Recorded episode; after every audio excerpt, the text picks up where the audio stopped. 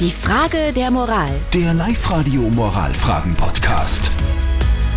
Die Frage der Moral kommt heute vom Thomas aus St. Martin im Mühlkreis. Der hat uns geschrieben, dass sein Bruder vor einigen Jahren mit der gesamten Familie gebrochen hat. Also die haben überhaupt keinen Kontakt mehr.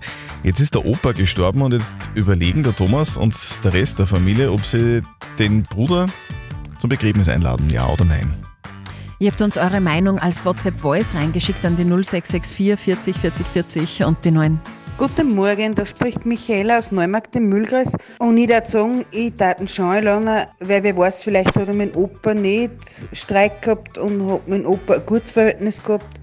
Jedenfalls, eine Einladung kann man ihm ja schicken oder ihm das sagen und er kann dann selber entscheiden, was für ihn wichtig ist. Man sollte das Familienmitglied auf jeden Fall informieren, dass der Opa gest- gestorben ist und ob er zum Begräbnis kommt oder nicht, soll er dann selber entscheiden. Er hat ja auch entschieden oder sie hat ja auch entschieden, äh, mit der Familie zu brechen und das rückgängig zu machen, obliegt dann auch derjenigen Person.